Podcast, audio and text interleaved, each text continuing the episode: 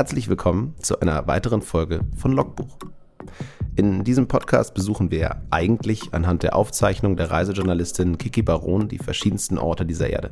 Immer mit dem Blick für die Faszination des Fremden, für außergewöhnliche Erlebnisse und dem Traum von der Ferne. Eigentlich. Denn in dieser Folge begrüßen wir zum allerersten Mal einen Gast. Und der kann zu all diesen Dingen ebenfalls eine ganze Menge sagen. Michael Politzer einfach als Fotograf zu bezeichnen, wird seinem vielseitigen Schaffen und dem bisherigen Verlauf seines Lebens nicht gerecht.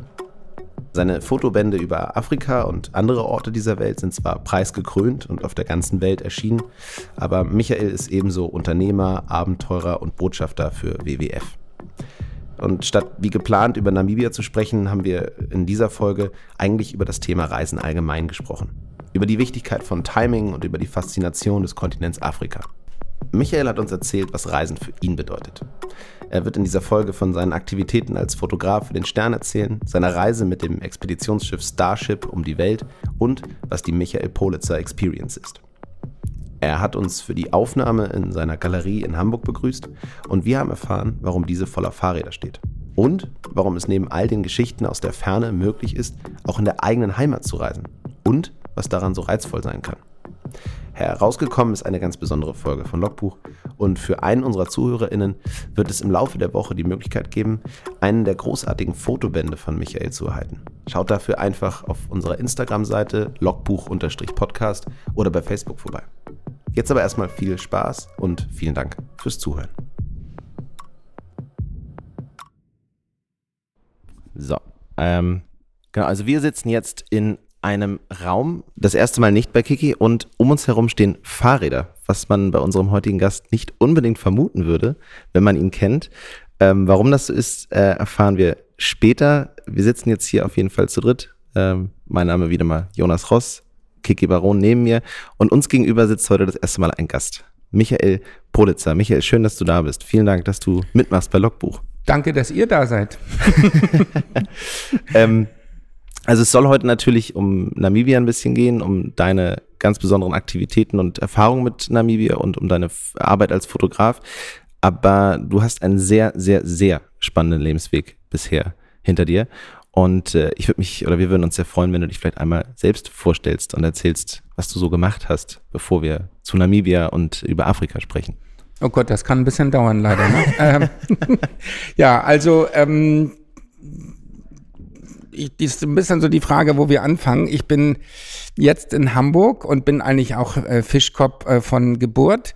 Ähm, bin aber schon seit geraumer Zeit ähm, immer sehr neugierig gewesen und habe nach meiner ähm, IT-Karriere, die ich relativ früh angefangen habe, so mit, mit 20 und zwei Unternehmensgruppen in dem Bereich auch aufgebaut habe und jeweils verkauft habe, dann ähm, so Ende des Jahrtausends, also so um 1998 in die US oder 96 in die USA gegangen und von dort aus dann drei Jahre mit dem Schiff äh, um die Welt zu fahren. Ein Projekt, was ich damals für den Stern gemacht habe und für äh, den WWF und gesponsert von Microsoft, Sony, Deutsche Telekom und, und, und Olympus und noch ein paar anderen.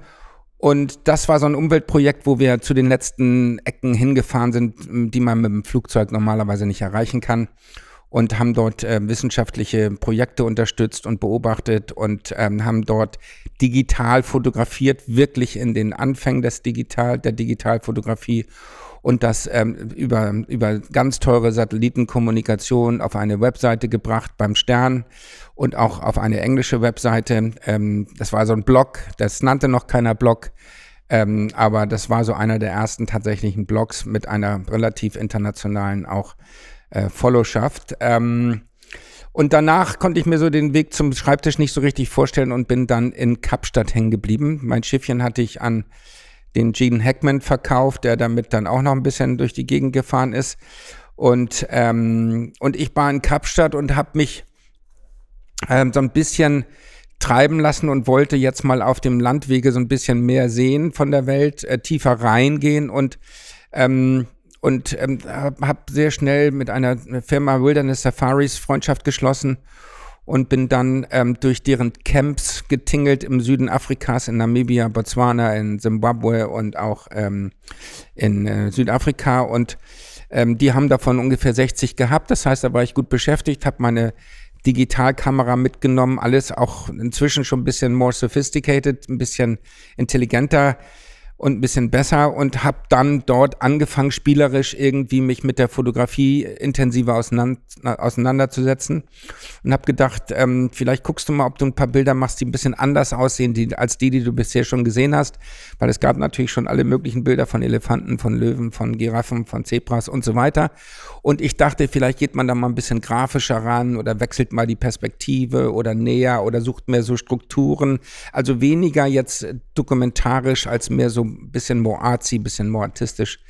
Und das habe ich gemacht, spielerisch, wie gesagt. Und ähm, irgendwann war ich auch mal wieder in Kapstadt und festgestellt, dass ähm, nach sieben Jahren Geld ausgeben ich mir auch mal Gedanken machen müsste, wie wieder ein bisschen Geld in die Kasse kommt.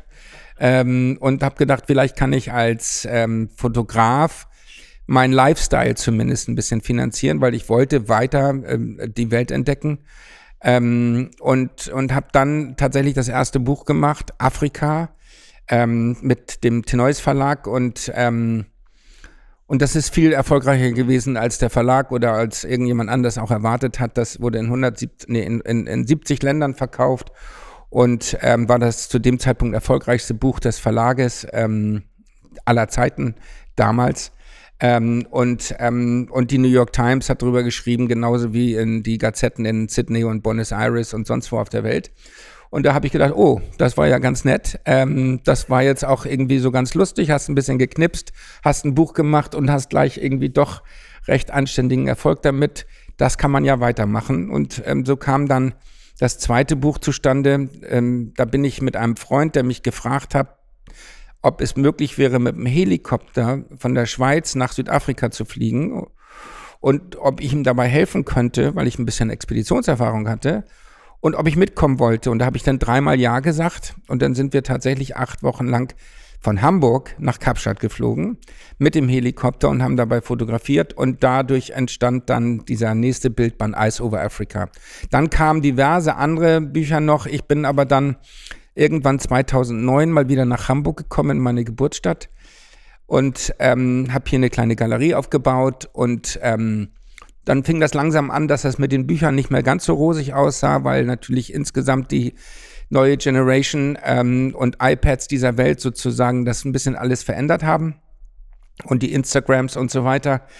Und ähm, dann habe ich gedacht, naja, ich habe bis jetzt immer die Bilder zu den Menschen gebracht, jetzt bringe ich mal die Menschen zu den Bildern und habe angefangen, Reisen zu organisieren, sehr, sehr hochwertige Reisen für eine Kundschaft, die auch aus äh, der ganzen Welt kam. Und wir haben so Expeditionen zu diesen letzten wunderbaren Wildnisplätzen gemacht. Wir, und wir werden also, glaube ich, auf die einzelnen Dinge ohnehin nochmal genauer eingehen, aber bis ich habe dich gewarnt, ne? Absolut. Nein, es ist auch, es ist auch auf keinen Fall, es ist auch auf keinen Fall zu lang, aber wir wollen natürlich ja, über, ja, vor gut. allem, vor allem über die Fotografie und über deine, äh, über ja. die Michael Pulitzer Experience noch ein bisschen genauer sprechen. Ähm, jetzt haben wir quasi uns vorgenommen für heute, wir sprechen ja eigentlich immer über einen ganz bestimmten Ort. Namibia soll aber ja nur eine gehobene Rolle spielen, aber jetzt nicht, wir wollen den Fokus nicht nur auf Namibia legen. Es geht natürlich auch ums Reisen und ums Reisen erleben geben. Ja. Ähm, bevor wir aber jetzt irgendwie genau darüber sprechen, würde mich natürlich einmal interessieren, woher ihr zwei euch eigentlich kennt. Das Witzige ist, weil ich habe mich Michael gerade darauf angesprochen, dass er sich sicherlich an die erste Begegnung gar nicht mehr erinnern kann, weil die Leute, die dabei waren, unsere Freunde, können es nämlich auch nicht.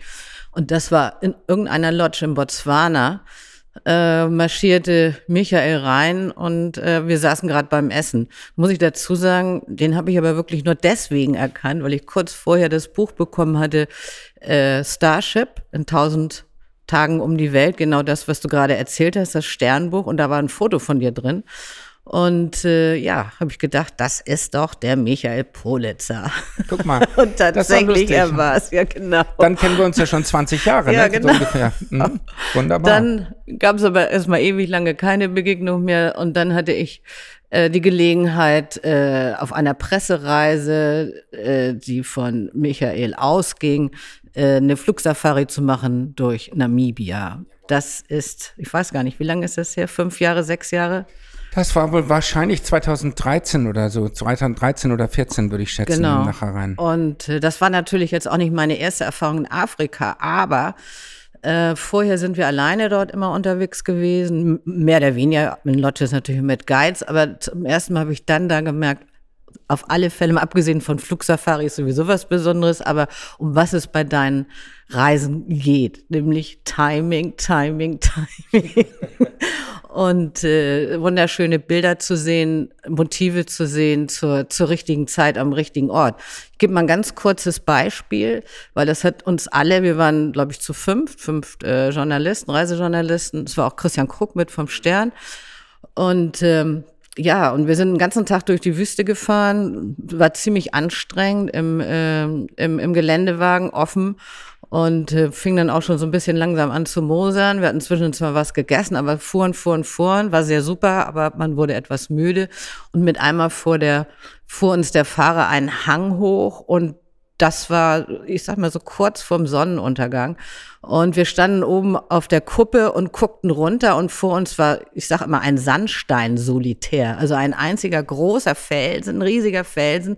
Der war rot-weiß gestreift, da waren Grotten drin. Und äh, ja, und in diesem Sonnenuntergang, in diesem, in diesem Licht des Sonnenunterganges kam es vor, als stände dieser ganze äh, Sandstein-Solitär in Flammen. Und da habe ich gedacht, genau, das ist es. Genau zur richtigen Zeit. Und zwar auf die Minute, nach mindestens sechs bis acht Stunden Fahrt. Ich weiß es nicht mehr genau. Ja, ja, wir sind vorher immer im Kreis gefahren, das habt ihr gar nicht gemerkt.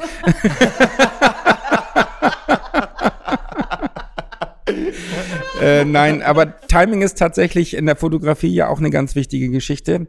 Ähm, wir sind ja als Fotografen, sind wir in der Natur ja auch ähm, so ein bisschen Opportunisten. Wir können ja nicht stellen. Wir können ja nicht sagen, Elefanten ein bisschen einen Meter nach rechts und die Giraffe einen Meter nach links.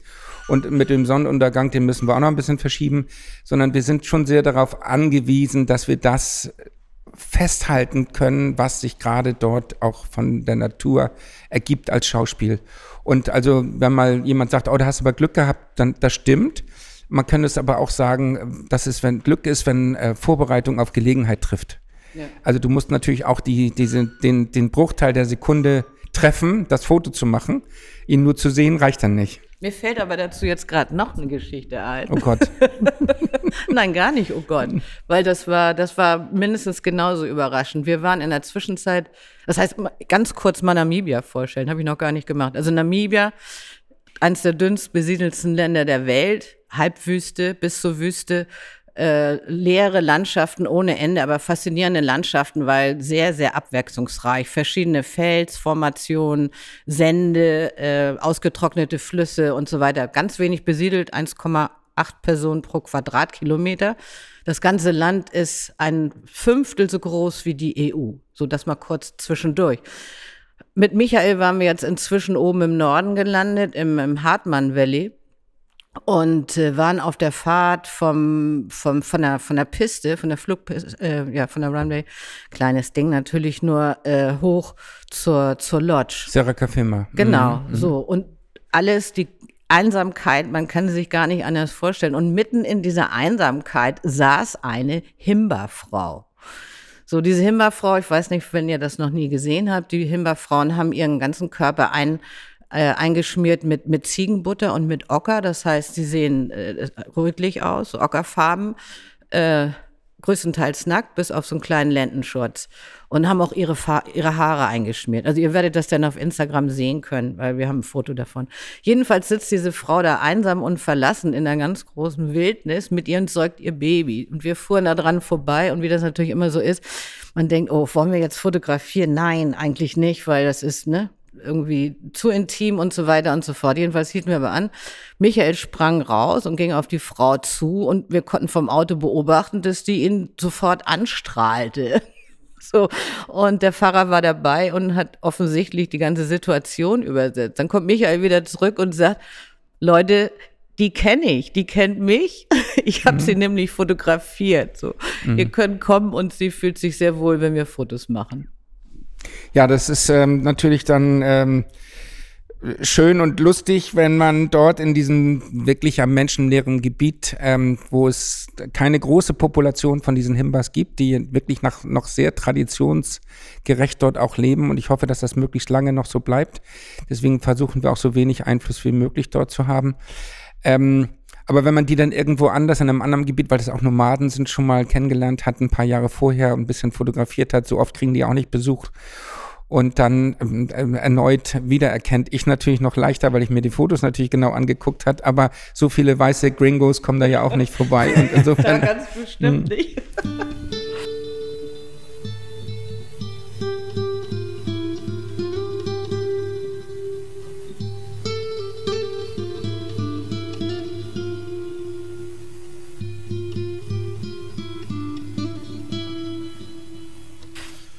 Ähm, also das, das ist ja vielleicht wichtig, das einmal zu erklären, worüber ihr eigentlich redet, weil äh, die fantastischen Fotobände und deine Arbeit als Fotograf ist ja wirklich nur eine Facette von deinem Beziehung zu Afrika und eben zu speziell Namibia. Ihr redet ja von Michael Politzer Experience. Äh, erzähl mal, wie es dazu gekommen ist, was das ist und was eigentlich dein, dein Grundgedanke dahinter ist, weil es ist ja eine sehr faszinierende Geschichte? Naja, also für mich geht es beim Reisen in erster Linie um äh, Erinnerung, Erinnerung zu schaffen, creating memories. Äh, und ich habe auch festgestellt, dass ähm, diese, und zwar mit, am liebsten mit den Menschen, die man liebt und die man gerne um sich hat. Und das ist auch immer so das durchgängige Thema bei den Kunden, mit denen ich zusammenarbeite. Die sagen, ähm, nicht zu mir, ich muss jetzt unbedingt mal Elefanten sehen oder ähm, ich muss das und das sehen, sondern sie sagen zu mir, Michael, ich habe jetzt hier meine Familie und wir haben zwar 14 Tage Zeit oder ich fahre mit meiner Frau oder wie auch immer die Zusammensetzung ist und wir wollen noch mal was Besonderes, Schönes erleben oder ich habe meinen 80. Geburtstag und ich würde gerne, dass meine Enkel noch in 20 Jahren sagen, weißt du noch, als wir mit Opi in Afrika waren und wie schön das war und so weiter.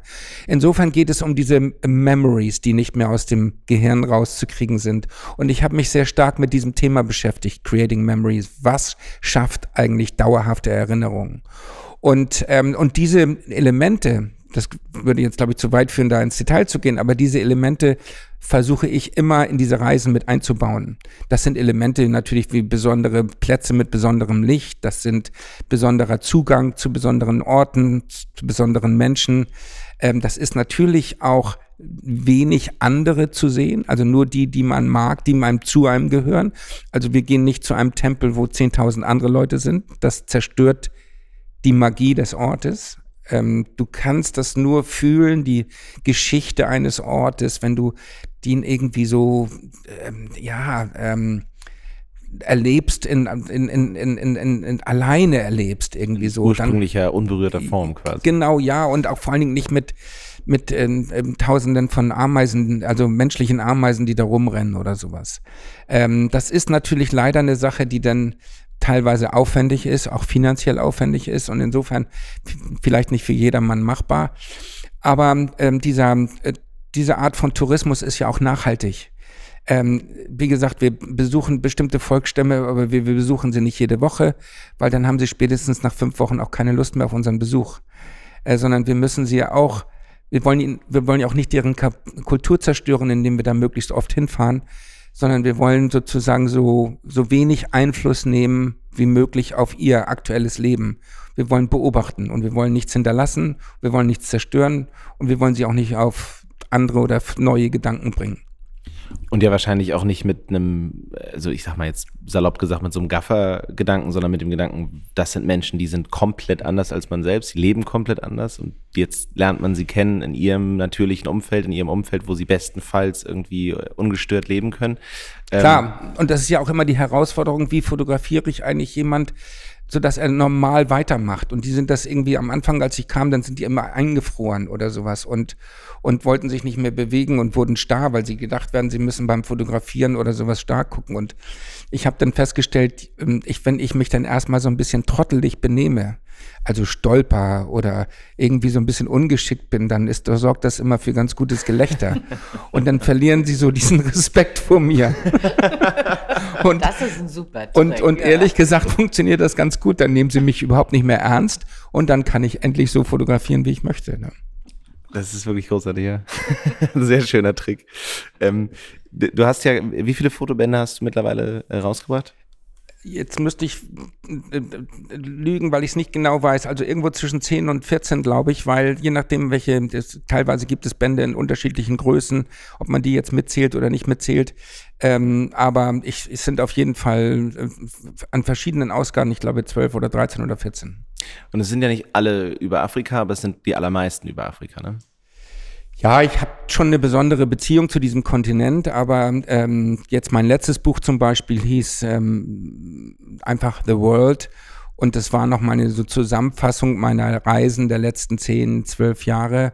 Ähm, und da sind alle sieben Kontinente drauf. Da ist die Arktis, die Antarktis, da ist Südamerika, Nordamerika, ähm, natürlich Asien, Australien, Neuseeland, Afrika, Europa alles dabei. Ähm, die Orte, die mir besonders gut gefallen haben. Also nicht unbedingt Anspruch auf Vollständigkeit, sondern meine Interpretation der Schönheit des Planetens. Ähm, und ich habe ein Buch gemacht über die Arktis und Antarktis. Ähm, und ich habe natürlich ansonsten relativ viele Bücher gemacht über Afrika. Ich habe sogar mal ein Buch über Mallorca gemacht. Das war so ein bisschen artfremd. Aber da kam der Stern zu mir und sagte, äh, sie würden gerne eine große Geschichte machen über Mallorca. Und ähm, ob ich nicht mal Lust hätte, Mallorca zu fotografieren und da mal so einen anderen Blick drauf zu werfen. Und das fand ich eine schöne Aufgabe. Ich habe ansonsten in meinem Leben so gut wie überhaupt gar keine Auftragsfotografie gemacht, sondern habe immer bin immer losgezogen, habe fotografiert und habe mir danach Gedanken gemacht, wie man es vielleicht verwerten könnte. Ist ja auch der etwas unverfälschtere Blick vielleicht aufs Motiv. Möglicherweise.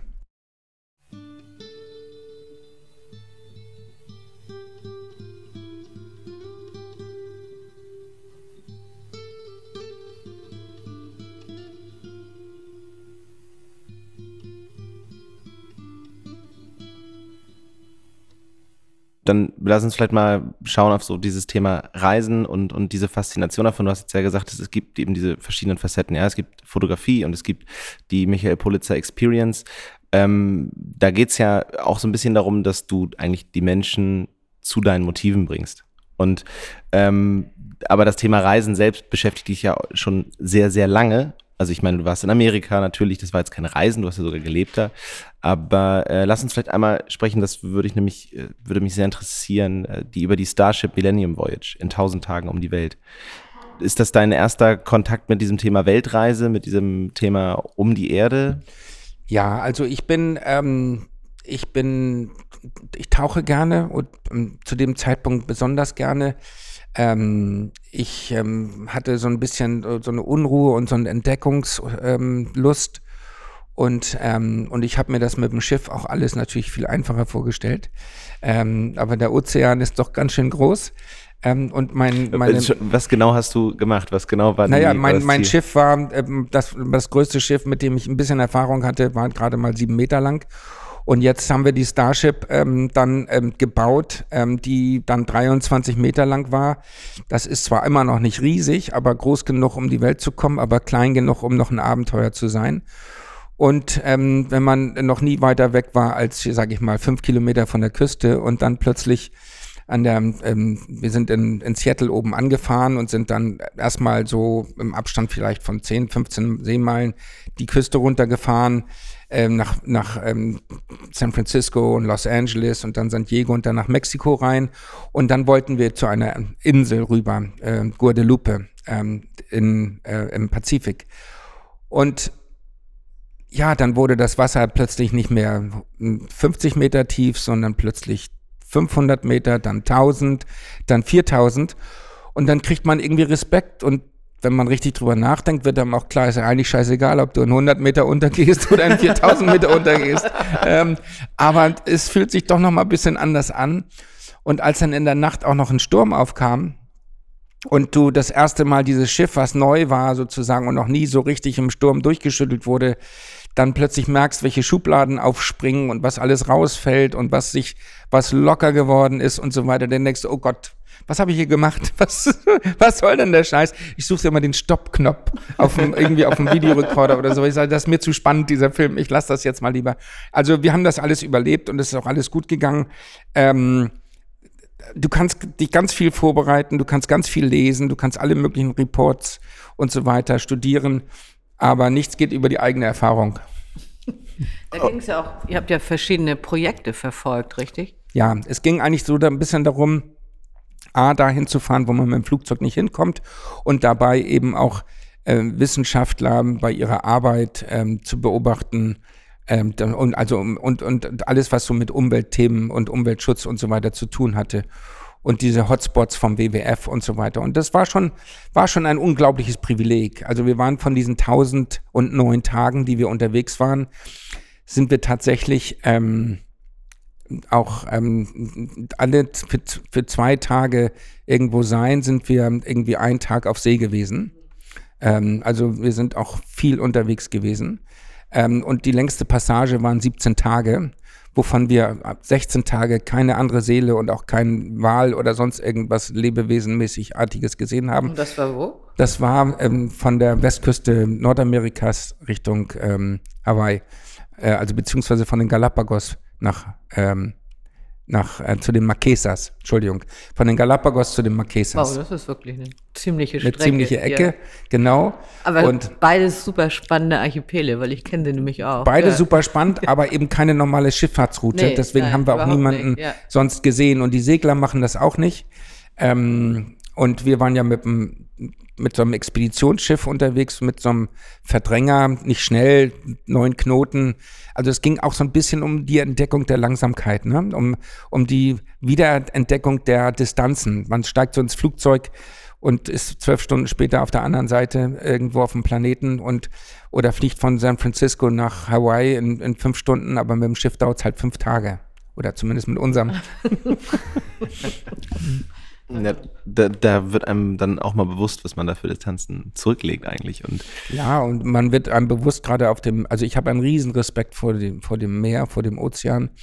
Wir sind so manches Mal äh, ziemlich nah rangekommen an große, unangenehme Stürme und ähm, ist alles immer gut gegangen, aber es war ähm, es war mit, es waren, gab nervenaufreibende Stunden, Tage und Nächte. Ja, das glaube ich tatsächlich. Wo war es am schlimmsten?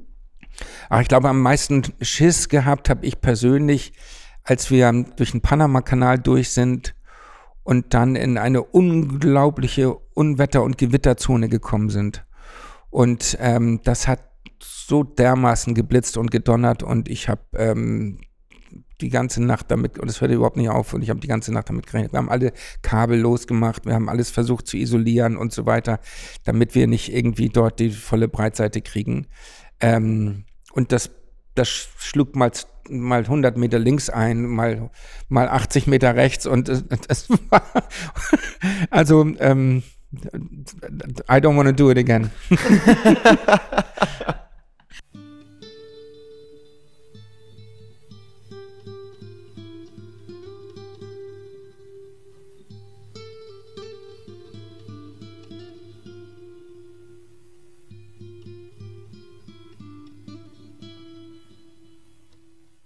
Du hattest vorhin auch von der Helikopterreise erzählt, von, von Hamburg nach Kapstadt. Das war ja bestimmt auch super spannend.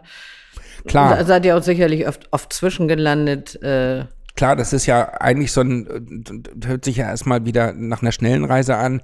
Ist es ja auch. Aber es ist auch gleichzeitig, ähm, es ist super spannend. Man steigt, wie gesagt, sonst ins Flugzeug von Frankfurt nach Kapstadt und ist dann in, in elf Stunden oder sowas da. Und, ähm, und jetzt hat man acht Wochen Zeit und man sieht, wie sich die Landschaften verändern, wie sich der Geruch verändert, wie sich das Essen verändert, wie sich die Musik verändert, wie sich die Menschen verändern. Und so sind wir dann durch Europa, von, dann von ähm, Griechenland rüber nach Ägypten, über Kreta und dann sozusagen von Ägypten in den, nach, nach, in den Sudan, nach Äthiopien, ähm, nach, nach Kenia, Ähm, und, und, und dann im Zickzack ähm, gen Süden, um dann auf die ganze Westseite rüber zu gehen, an die Nordwestseite von Namibia, um von dort aus dann nach Kapstadt zu fliegen. Das war ein unglaubliches Privileg, das alles mal so von oben begreifen zu können, erleben zu können. Und ich habe natürlich fotografiert wie ein Wahnsinniger. Ja, das wollte ich gerade fragen. Äh, das ist natürlich mit dem Heli besonders gut, ja. Da kannst du ja. auf der Stelle stehen sozusagen ja. und äh, dann also wir haben uns, fotografieren. Wir haben uns zum Glück, ich hatte den, den, den Stefan Breuer, der, das, der dem Helikopter gehörte, überzeugen können, dass wir das nicht so in drei oder vier Wochen machen, sondern in acht und zwischendurch auch mal eine Nacht irgendwo bleiben, um die auch, um die auch zu spüren, den Ort und auch zu erleben. Und das haben wir auch gemacht. Und das ist auch eine, eine anstrengende Tour gewesen, ähm, aber möchte es auf keinen Fall missen. das glaube ich.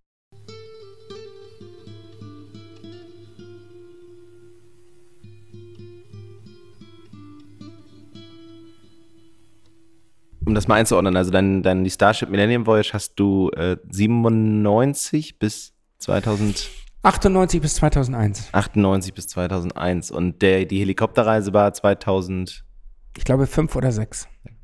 Und du bist, äh, man könnte ja eigentlich fast sagen, dass ab da ist dein, da ist, oder vorher ja eigentlich schon, 2001 bist du nach Kapstadt gezogen, ist dein Leben ja irgendwie mehr oder weniger verwoben mit Afrika. Ähm, wie, wie war das für dich, äh, um, also dieser Umzug nach Kapstadt? Du hast es ja vorhin schon kurz erwähnt, aber wie ist es dazu überhaupt gekommen? Das war ähm, eine relativ spontane Sache. Ich, ich wusste nach dieser Starship-Reise nicht genau, wo ich jetzt meinen Lebensmittelpunkt aufbauen wollte. Ähm, ich habe überlegt, um, Vancouver mochte ich immer gerne. Ich habe überlegt, äh, Auckland in Neuseeland mochte ich gerne. Ich habe gedacht, vielleicht irgendwo in Indonesien, Bali oder, oder Thailand. Und ich habe eben auch mit, mit Kapstadt geliebäugelt. Und war jetzt eigentlich mit einem Freund auf dem Weg nach Madagaskar. Und wir sind über Kapstadt geflogen. Wir wollten vorher noch eine Woche in Kapstadt sein. Und am dritten Tag in Kapstadt, ich war da schon vorher mal, auch mit der Starship. Aber am dritten Tag in Kapstadt wurde mir jetzt klar, nee, hier willst du jetzt eigentlich leben. Und dann bin ich nicht nach Madagaskar, sondern bin zurück nach Hamburg, habe meine sieben Koffer, so viel waren's, geholt und habe meinen Container, den ich in den USA hatte, auch auf die Reise geschickt und habe mir dann ein kleines Haus in Kapstadt gekauft und wollte das eigentlich nur ein bisschen anmalen und äh, habe es letztlich dann komplett ähm, neu gebaut und renoviert ähm, und neu aufgebaut und mich da dann auch echt niedergelassen. Ähm, und das auch in keinster Weise bereut aber ähm, nach 2009, also nach neun Jahren, ähm, war ich dann auch und nach 14 Jahren rumtingeln, war ich dann auch wieder so weit, dass ich gesagt habe, jetzt guck doch mal, wie es in Hamburg aussieht. und da fing das dann mit, äh, mit deinen Experiences an, Michael Pulitz genau, Experience. Dann, Kamst da, du darauf wahrscheinlich so, man kann ja da noch viel mehr draus machen, aus dieser, na, da äh, kam, den ganzen Erfahrungen und den Menschen, die du sicherlich kennengelernt hast auf dieser Strecke. Klar, das ist ja während der Fotografie und während ich da unten rumgetobt bin und geflogen bin und so weiter, baust du dir ja Infrastruktur auf, Freunde auf, ähm, Menschen, auf die du dich verlassen kannst, die dich mögen, die du magst. Und ich bin wieder hier gewesen und ein Freund aus Zürich kam auf mich zu und sagte, sag mal Michael, ich habe zwei Söhne und ich habe mich nicht genug um die gekümmert, habe nicht genug Zeit mit denen verbracht. Ich muss da mal was nachholen jetzt. Wir müssen mal so eine Bonding-Reise machen. Wir müssen mal was erleben, was wir nie bei, äh, was wir alle drei nie vergessen. Und sag mal, kannst du das nicht für uns organisieren und kannst du uns nicht mal dein Afrika zeigen? Ich, ich mag deine Bücher sehr und zeig mir mal dein Afrika. Mich interessieren Tiere weniger als Landschaften. Ich möchte ähm, auch gerne ein paar Kulturen kennenlernen. Ähm, das Budget ist jetzt nicht ganz so wichtig, ähm, aber ich möchte, dass wir was ganz Tolles und Einzigartiges erleben. Und dann sind wir tatsächlich auch durch Kenia und Äthiopien gereist, wieder mit dem Helikopter ähm, und haben eine super spannende und un unglaublich vielfältige Reise gemacht die allen auch extrem gut getan hat. Die Familie hat sich zusammen, also die haben sich gefunden, die haben, die haben gelacht, die haben geweint, die haben gestritten, die haben sich versöhnt. Also das hat genau das äh, auch bezweckt, was es bezwecken sollte. Es gab Abenteuer, wir haben eine Nacht äh, unter freiem Himmel an einem aktiven Vulkan, Kraterrand geschlafen, unter orangenem Himmel, das war die Reflexion der, der, der Lava. Ähm, und wir sind feudal in den schönsten Lodges gewesen. Also dieses, dieses Wechselspiel, das, das, das hat's gebracht. Und dann kam der nächste und sagt, das klingt so toll, das möchte ich auch machen. Und so hat sich da so ein Geschäft draus entwickelt.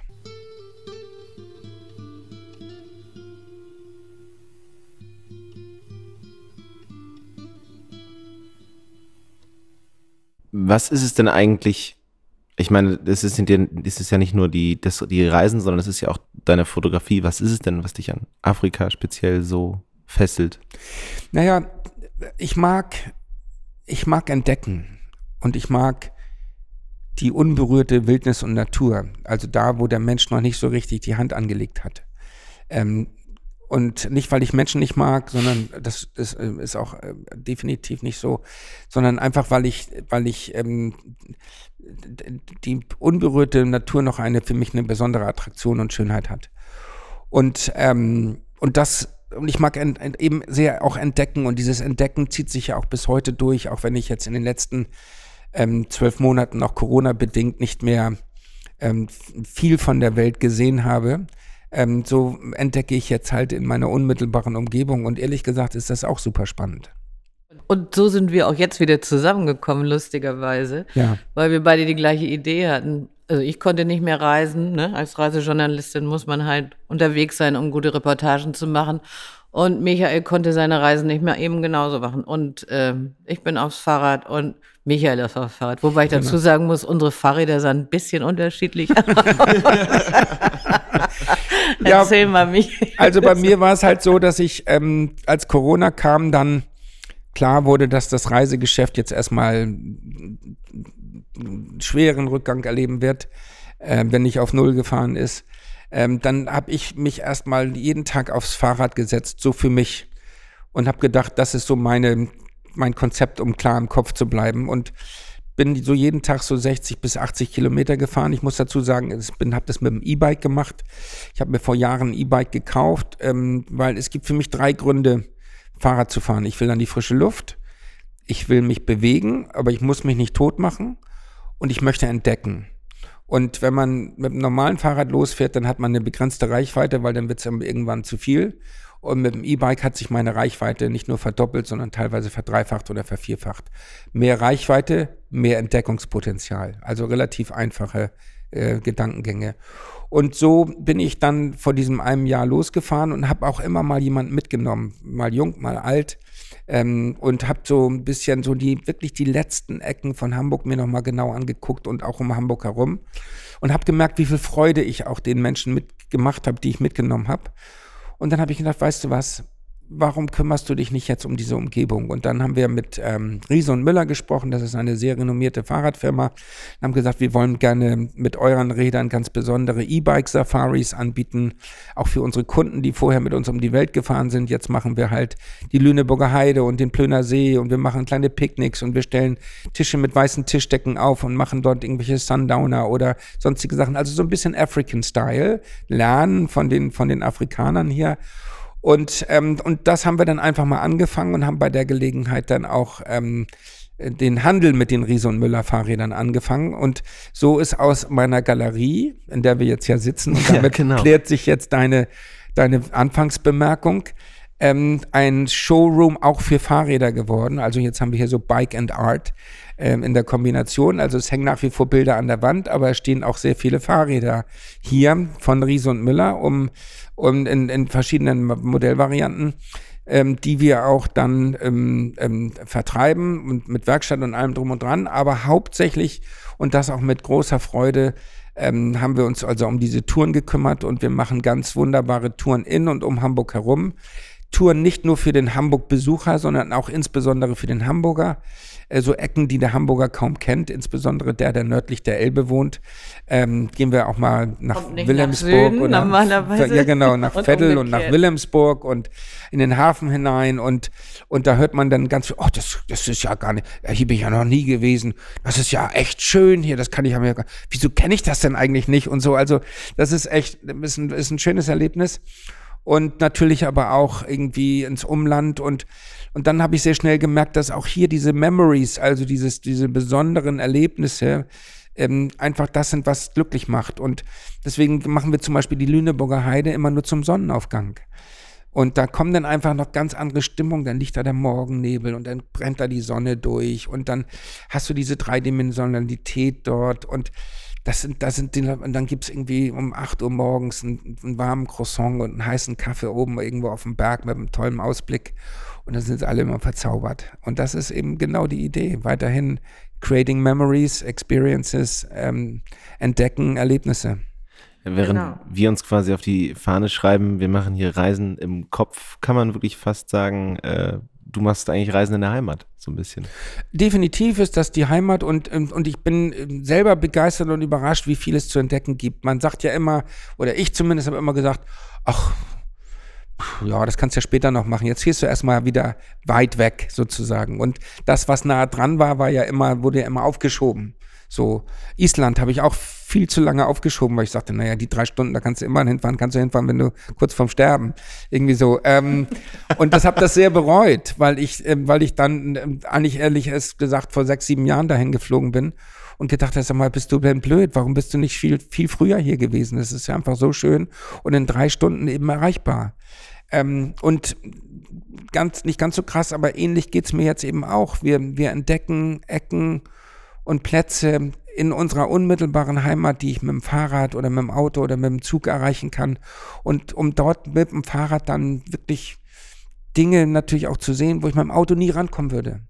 Ne? Wenn, wenn, man überlegt, dass wenn man in Hamburg wohnt und man kriegt Besuch von außerhalb, dann kommt natürlich die, die, klassische Bitte, doch mal dahin zu gehen, was jeder kennt. Und dann fängt als Hamburger schon an, dass selbst die Orte, die jeder kennt, besucht man ja schon nicht. Also die mhm. großen Attraktionen. Mhm. Und wenn man jetzt noch weiterdenkt, die Attraktionen, die du jetzt eben dir rausgesucht hast, die du den Leuten nahebringst, die kennen die Hamburger dann erst recht nicht. Wenn sie die Attraktionen schon nicht kennen, dann kennen sie die kleinen Geheimtipps ja schon gar nicht. Das heißt, eigentlich bewegt man sich immer in seinem, im gleichen Umfeld und du hast es geschafft, einen da so ein bisschen rauszuführen. Naja, das ist zumindest der Versuch. Ähm, nun war da natürlich der, ähm, der Winter hier und dann wieder die zweite Corona-Welle jetzt auch nicht Klar. gerade förderlich. Ähm, aber wir sind ähm, gut gewappnet jetzt fürs Frühjahr und hoffen, dass es bald wieder so richtig losgeht mit tollen Touren. Und Kiki, vielen Dank. Genau. Kiki Baron, auch bei uns jetzt genau. mit zwei Bin Sondertouren dabei. dabei. Genau. Also Kiki mit Kiki Baron durchs, durchs alte Land. Durchs alte Land. Genau. Zur Apfelblüte, die ja mhm genau. hoffentlich auch bald kommt. So warm wie es jetzt schon ist, wird es wahrscheinlich noch früher sein als, äh, als äh, in mhm. anderen Jahren. Ja. Und äh, ja, ich freue mich schon sehr drauf. Ja, wir uns auch. Ähm, das ist ja auch alles auf der, auf der Webseite schon drauf. Ähm, Michael Polizar E-Bike Adventures. Ähm, und, ähm, und hoffe, dass wir da viele schöne Touren gemeinsam machen können. Genau. Wir packen die ganzen Links und deine, dein, also wo man noch mehr erfahren kann, natürlich auch alles in die Show Notes und äh, weisen auf Instagram nochmal darauf hin. Äh, Michael, es war äh, großartig. Wir sind, ähm, es war toll, dass du dabei warst. War toll, dass du deine Erlebnisse mit uns geteilt hast.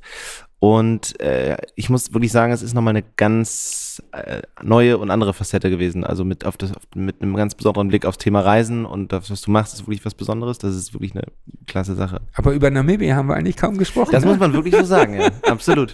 Also, Dabei ist das ein Land, was wirklich nochmal genau. mindestens drei Minuten verdient hätte oder sowas. Aber ich würde sagen, bevor wir das jetzt reinschneiden, machen wir darüber lieber eine neue Folge. Ja, absolut. Okay, dann machen wir das so. Also schön, dass ihr da wart. Tausend Dank fürs Mitmachen, Michael. Mach's gut.